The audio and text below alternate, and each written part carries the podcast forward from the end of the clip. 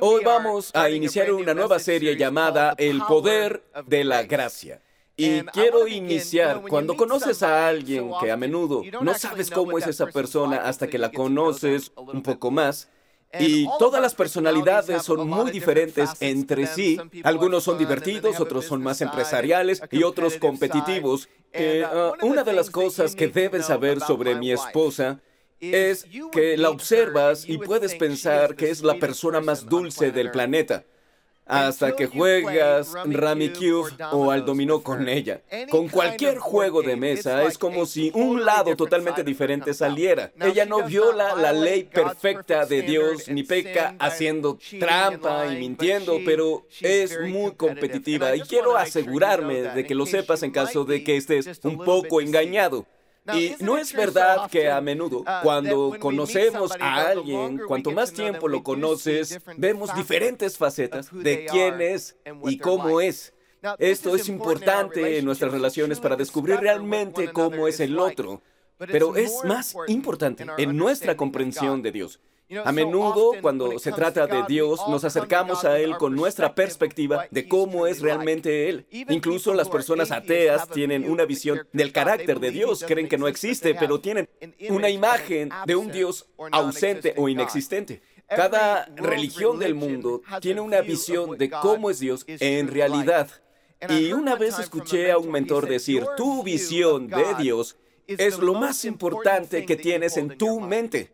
Quiero que pienses en eso por un momento. ¿Cómo es Dios en realidad? Es lo más importante que tenemos en nuestra mente. Aunque nuestro entendimiento de cómo es Dios no cambia el carácter de Dios, nuestra comprensión o pensamiento sobre Dios impactan radicalmente nuestra búsqueda de Él.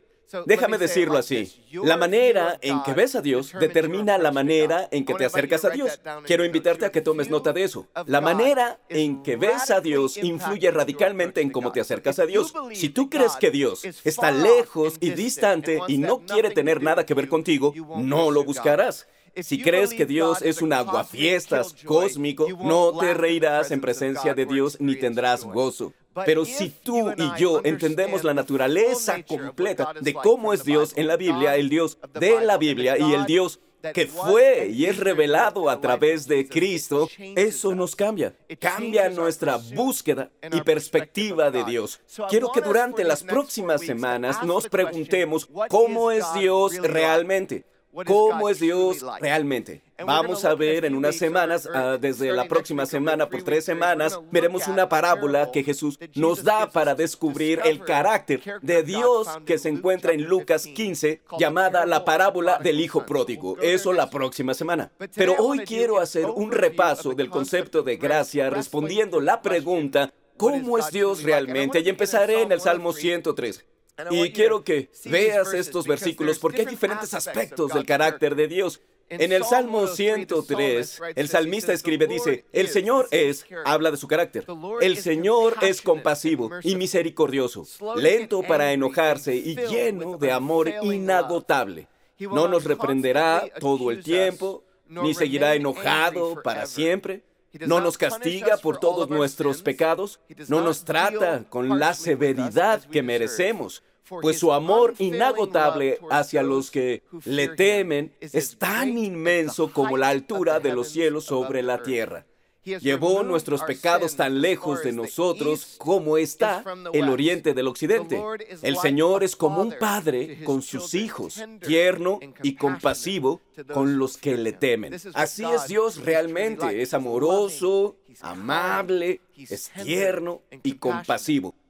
Pero es interesante porque el siguiente salmo describe una parte de Dios que podrías pensar que está en contradicción, pero la Biblia describe los atributos de Dios y no están en contradicción unos con otros. Quiero que veas este par de versículos del Salmo 104. El salmista dice esto de Dios. Dice que todo lo que soy, alabe al Señor. Oh Señor, mi Dios, eres grandioso.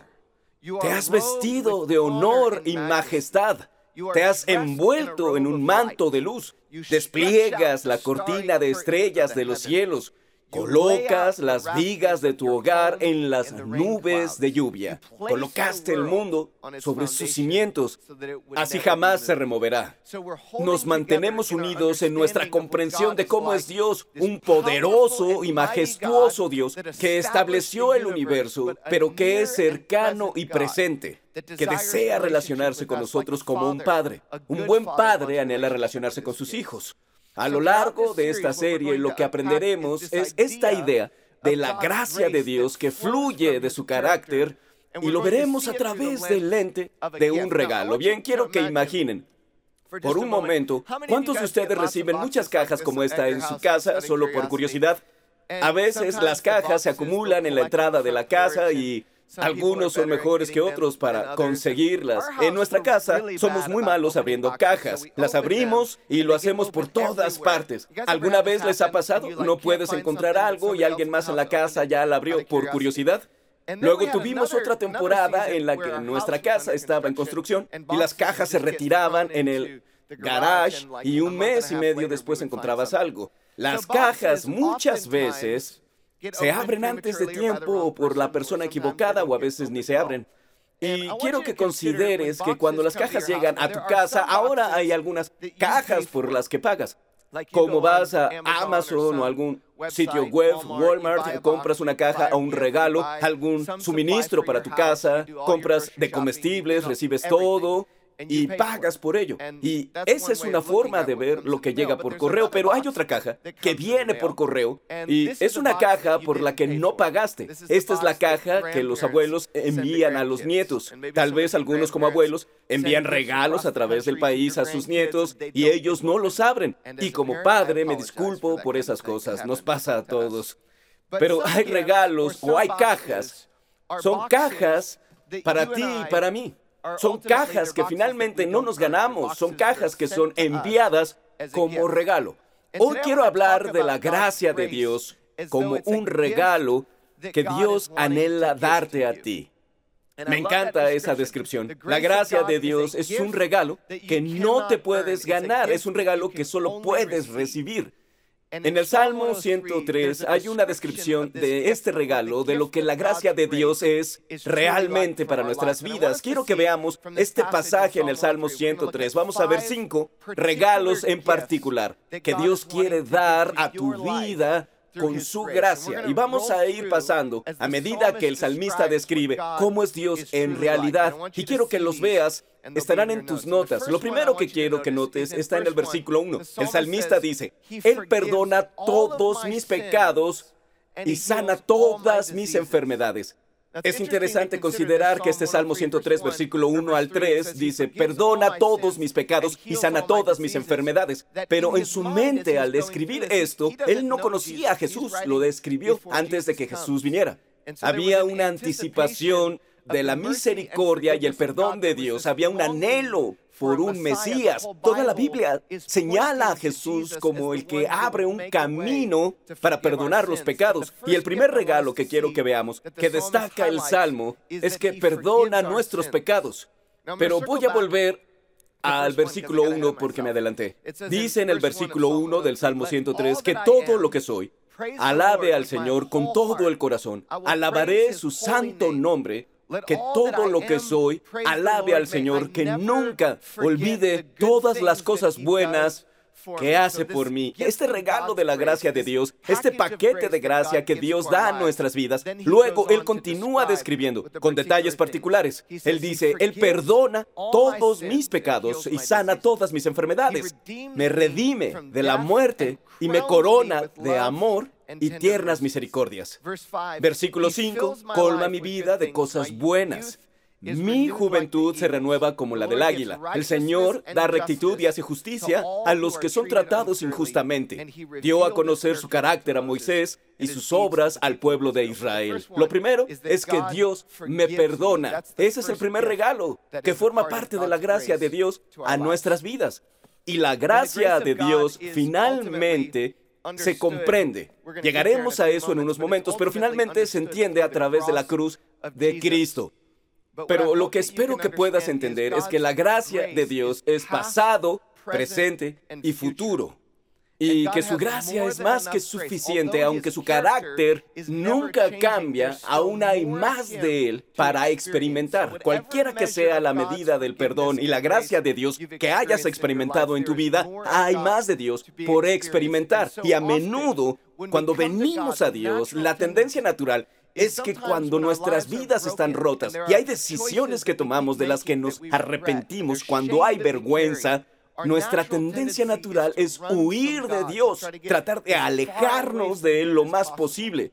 ¿Alguna vez has pensado en que cuando se trata de la iglesia hay personas que a veces dicen, bueno, cuando esté listo para cambiar volveré a ir a la iglesia? Y lo cierto es que Dios, su gracia está presente en el peor momento de tu vida.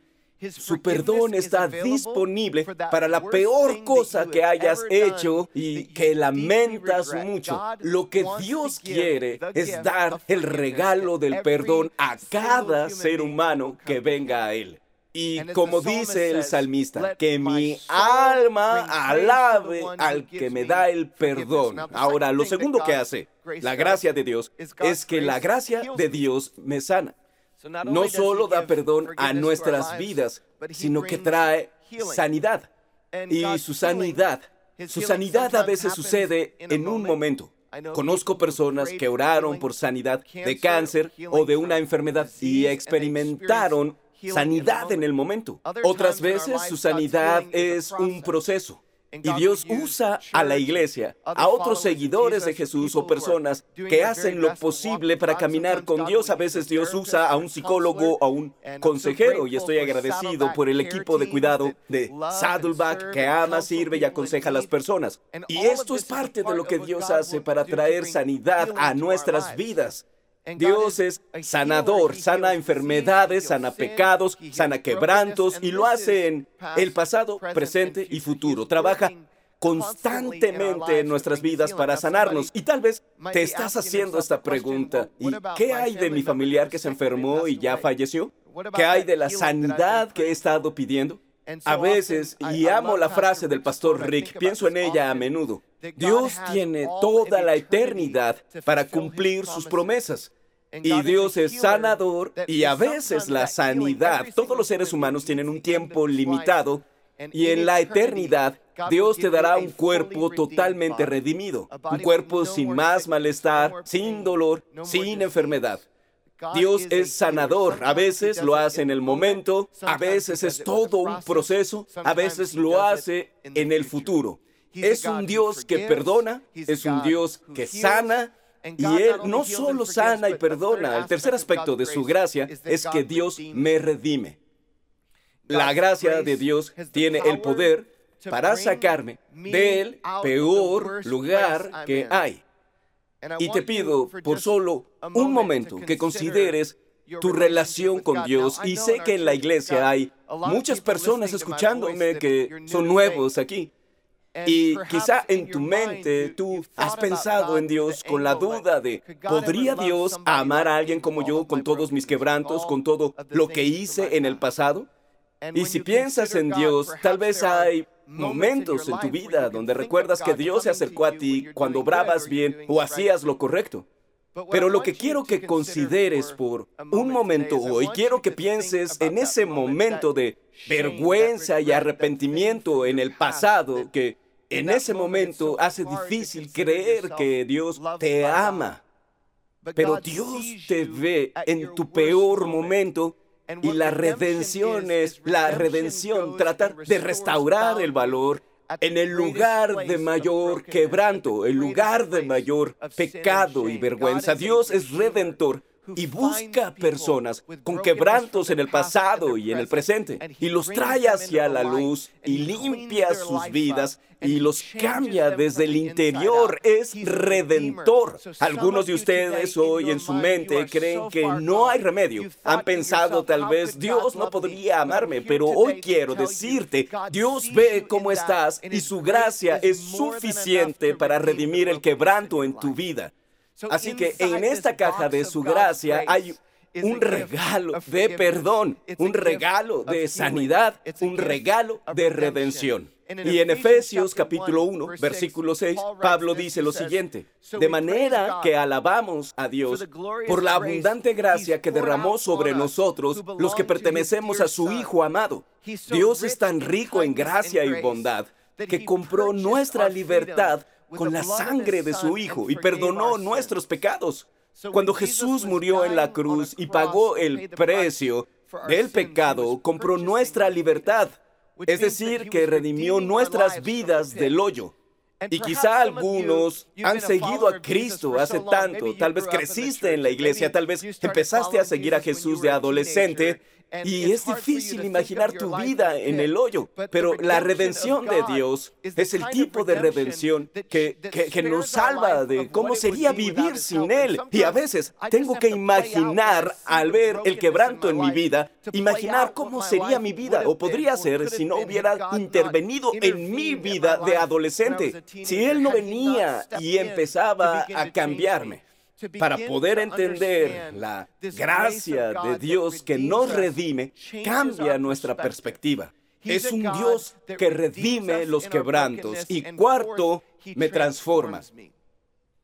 Entonces, la gracia de Dios tiene el poder para cambiarnos desde el interior. Me redime de la muerte y me corona de amor y tiernas misericordias. Nota cómo no dice nada sobre las obras no hay nada sobre logros religiosos. Es Dios que te corona como hijo e hija y cambia tu identidad al poner tu fe en Él. Te transforma. Bien, déjame contarte, esta semana hubo un gran problema en la casa. Y me han dicho que esto pasa en el sur de California. Aparecen moscas de vez en cuando. Y Ah, fue muy grave. Al empezar un día había unas cuatro y felizmente teníamos un matamoscas eléctrico que parece una raqueta. Y fuimos muy despiadados en la casa esta semana porque estuvimos matando moscas, había como cinco un día. Y luego eran 20, y luego eran 100. Era como las plagas de Egipto del Antiguo Testamento. Fue muy grave. Y era tan grave que ni queríamos volver. Y entonces, una, una noche, unos amigos nos visitaron y llegué a casa después de que Stacy y mis amigos llegaran. Y mi amigo tenía el matamoscas y literalmente había matado 300 moscas. Estaban todas apiladas en el piso. Y yo estaba, sabía que podríamos solucionarlo porque tenemos un servicio que viene y se encarga de, ya sabes, pestes y mata insectos y todo tipo de cosas. Y pensé, llamémoslos para que vengan a resolver el problema. Y vinieron, vieron el problema y dijeron, bueno, para resolver el problema debemos saber la raíz del problema. Y dijimos, ¿y cuál es la raíz del problema? Y dijeron, no lo sabemos, así que no podemos solucionarlo. Así que van a tener que seguir matando las moscas. Entonces seguimos matando las moscas. Bien, quiero darles las noticias. Ya solo quedan cuatro en la casa. Somos duraderos. La familia Wood duramos más que las moscas. Pero a veces la vida se puede sentir algo así, que hay algo que está mal, algo que no quieres y estás corriendo, tratando de arreglar el problema, tratando de lidiar con el pecado y el quebranto, tratando de cambiar tú mismo y de modificar tu conducta. Pero en realidad hay una raíz y hasta que no la hallemos, esa conducta no cambiará a largo plazo. Y cuando la gracia de Dios obra, no es que Dios vaya de un lado a otro con un matamoscas eléctrico. Dios realmente llega a la raíz del problema en tu corazón. Entonces lo que hace la gracia de Dios es que su gracia nos cambia desde el interior. Me encanta como lo dice Filipenses capítulo 2, versículo 12. Dice, por tanto, amados míos, ya que siempre han obedecido, no solo en mi presencia, sino mucho más, ahora en mi ausencia, ocúpense en su salvación con temor y temblor. Porque Dios, escucha esto, porque Dios es el que produce en ustedes lo mismo el querer como el hacer por su buena voluntad.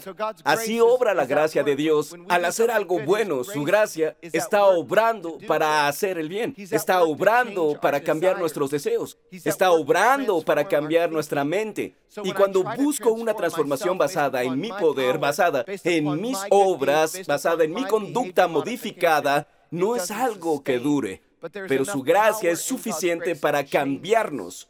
Qué buenas noticias. Espero que recibas estos grandes regalos de la gracia de Dios. Tengo uno más. Este último es que la gracia de Dios tiene el poder para renovarme. Y me encanta la frase del salmista que dice, el Dios colma mi vida de cosas buenas. Mi juventud se renueva como la del águila. Quiero leerlo una vez más. Él colma tu vida de cosas buenas. Y lo que hace el salmista es recordarnos que miremos hacia la gracia de Dios que está presente en nuestras vidas. Y con mi perspectiva de este versículo, esta vez miré alrededor y pensé, ¿dónde está la bondad de Dios? Esta semana pude ver a mis dos hijos en su primer juego de la temporada. Me sentí orgulloso viéndolos ahí en el campo de fútbol y pude también salir a pasear con mi hija hoy. Y pude tener una conversación con Stacy ayer, un día libre, y fuimos a caminar. Y en todos estos momentos Dios colma nuestras vidas de cosas buenas. Pero a veces nuestras mentes y corazones están programados para ver las cosas que no están bien, las partes de la vida que están incompletas. Pero lo que hace el salmista es llamar nuestra atención, llamar a nuestras almas a recibir la gracia de Dios en nuestras vidas. Y para algunos es la primera vez, para otros es la renovación de la gracia que nos da fuerza para vivir la vida que Dios quiere que vivamos. Y en Filipenses dice en el versículo 19, y este mismo Dios, quien me cuida, suplirá todo lo que necesiten de las gloriosas riquezas que nos ha dado por medio de Cristo Jesús. Segunda de Pedro 1.3 dice así, mediante su divino poder, Dios nos ha dado todo lo que necesitamos para llevar una vida de rectitud. Todo esto lo recibimos al llegar a conocer a aquel que nos llamó por medio de su maravillosa gloria y excelencia. Bien, quiero que pienses en este concepto de gracia desde el ángulo de cómo la obtengo para mi vida. Porque si piensas en tu camino espiritual, muchos de ustedes dirían, sabes, yo creo en la gracia de Dios. No soy una persona que obra de manera religiosa para Dios. Pero a veces, por la manera en que vemos la gracia de Dios, creemos en un ciclo de obras y vamos a explorarlo a lo largo de esta serie, pero quiero que en las notas escribas esto. Un ciclo de obras funciona, o mejor dicho, no funciona. Es algo así. A menudo pensamos, bueno, voy a merecer esta caja de gracia, voy a asistir al grupo pequeño, voy a leer la Biblia cinco veces por semana, siete veces diría, pero tal vez fallé dos veces, así que son solo cinco. Voy a ser amable con mi jefe, mayormente, voy a ser amable con mis hijos parte del tiempo, voy a, voy a ir a la iglesia temprano, voy a hacer todas las cosas que me ayudarán a merecer la gracia. Lo que pasa es que cuando vivimos así, nuestra visión de merecer la gracia de Dios eventualmente causa que estemos en el punto de esperar que Dios haga cosas por nosotros. Si yo voy a la iglesia, ¿por qué no bendices mi matrimonio más? Si hago estas cosas, ¿por qué mi negocio no funciona como yo pensaba que debería? Y puede pasar que la expectativa se convierta en una suerte de amargura hacia Dios, como decir, ¿qué no ves lo mucho que me esfuerzo para hacer lo correcto? Y mientras Dios obra en nuestra vida y la gracia llega, nos lleva a un punto en donde menospreciamos todo lo bueno que Dios hace en nuestra vida. Así que intentamos merecer, luego exigimos, luego menospreciamos y el ciclo de obras nos lleva cada vez más lejos y lejos de Dios. Así eran los líderes religiosos en tiempo de Jesús. Estos eran los que se frustraban tanto con Jesús cuando pasaba tiempo con pecadores. Estas eran las personas que constantemente criticaban la clase de gracia que mostraba Jesús. Pero hay otro ciclo llamado ciclo de gracia. Quiero que empecemos con la palabra recibir. El comienzo del ciclo de gracia es recibir el regalo de la gracia de Dios en nuestra vida. Estas palabras de Efesios capítulo 2, escúchalas. Porque por gracia ustedes han sido salvados mediante la fe. Esto no procede de ustedes, sino que es, ¿qué? Todos díganlo, es el regalo de Dios y no por obras para que nadie se jacte para que nadie pueda entrar a la iglesia diciendo, mírenme, para que nadie pueda estar frente a Dios y decir, soy muy increíble. No es por obras para que nadie se jacte. Todos somos miserables ante Dios por nuestro pecado. Todos estamos quebrantados, pero Dios nos ama tanto y tanto deseaba una relación con nosotros que envió a su Hijo a morir para que recibiéramos su gracia. Así que nuestro valor es infinito, aunque nuestro nuestro pecado sea tan grande. y Dios quiere venir a darnos ese regalo que se recibe por fe, dice Él, porque somos hechura de Dios, trofeos de gracia, creados en Cristo Jesús para buenas obras, las cuales Dios dispuso de antemano a fin de que las pongamos en práctica. Esta semana, cada vez que pienses en las cinco bendiciones que Dios quiere darle a tu vida, quiero que pienses en la caja desde el ángulo de no puedo trabajar por esta caja. La abro y recibo lo que hay dentro por lo que Jesús hizo en la cruz por mí, por una tumba vacía, por fe en lo que hizo. Estas bendiciones pueden ser mías y ser parte de mi vida, pues lo recibo y adicionalmente lo disfruto.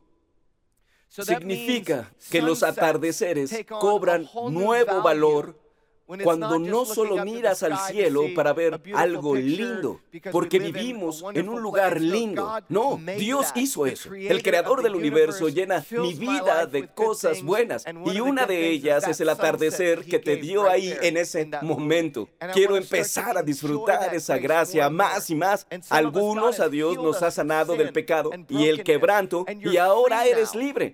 Hay gozo en la libertad. Ya no eres esclavo del miedo. Ya no estás cautivo de lo que te detuvo por décadas. Eres libre y la invitación es a disfrutar la gracia de Dios. Colosenses capítulo 2 dice, por lo tanto, de la manera que recibieron a Cristo Jesús como Señor, ahora deben seguir sus pasos. Arraíguense profundamente en Él y edifiquen toda la vida sobre Él. Entonces la fe de ustedes se fortalecerá en la verdad que se les enseñó y rebosarán de gratitud con gratitud por lo bueno que Dios ha hecho.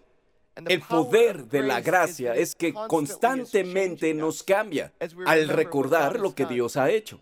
Hay una invitación permanente a meditar con el alma en la bondad de Dios, la fidelidad de Dios, el perdón y misericordia que dio a nuestra vida para disfrutarla en relación. Dios no te dio una caja para que te sientes en una esquina solo viendo los regalos dentro de la caja. Dios te dio la caja para que en una relación, la caja de la gracia de Dios, para que goces en una relación de la conexión con tu Creador y la última es recordar. Es recordar una y otra vez la bondad de Dios en tu vida. Y quiero, quiero volver por un momento y quiero leer este pasaje otra vez después de haberlo estudiado hoy. No estará en pantalla, solo quiero que oigas el salmo del rey David. Esto que escribió y que dice, que todo lo que soy alabe al Señor. Con todo el corazón alabaré su santo nombre. Que todo lo que soy alabe al Señor, que nunca olvide todas las cosas buenas que hace por mí. Él perdona todos mis pecados y sana todas mis enfermedades me redime de la muerte y me corona de amor y tiernas misericordias. Colma mi vida de cosas buenas. Mi juventud se renueva como la del águila. Es un Dios bueno, tan fiel, tan amable. Mientras más lo conoces, más puedes ver su amor. Mientras más comprendes cómo es en verdad, más quieres acercártele. Es un Dios personal y está esperando que recibamos de nuevo, que recibamos fresca en nuestra vida su gracia. Quiero cerrar. Leímos muchos versículos esta semana.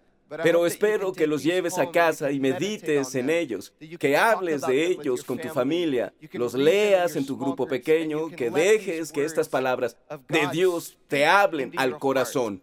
Y algunos tal vez están sufriendo y no pueden recordar la bondad de Dios. Quizá no puedes ver lo bueno que Dios hace en tu vida. Quizá estás atravesando una tragedia. Quizá recibiste un pronóstico que no esperabas. Quiero que oigas estas palabras. Cerraremos leyendo Lamentaciones capítulo 3.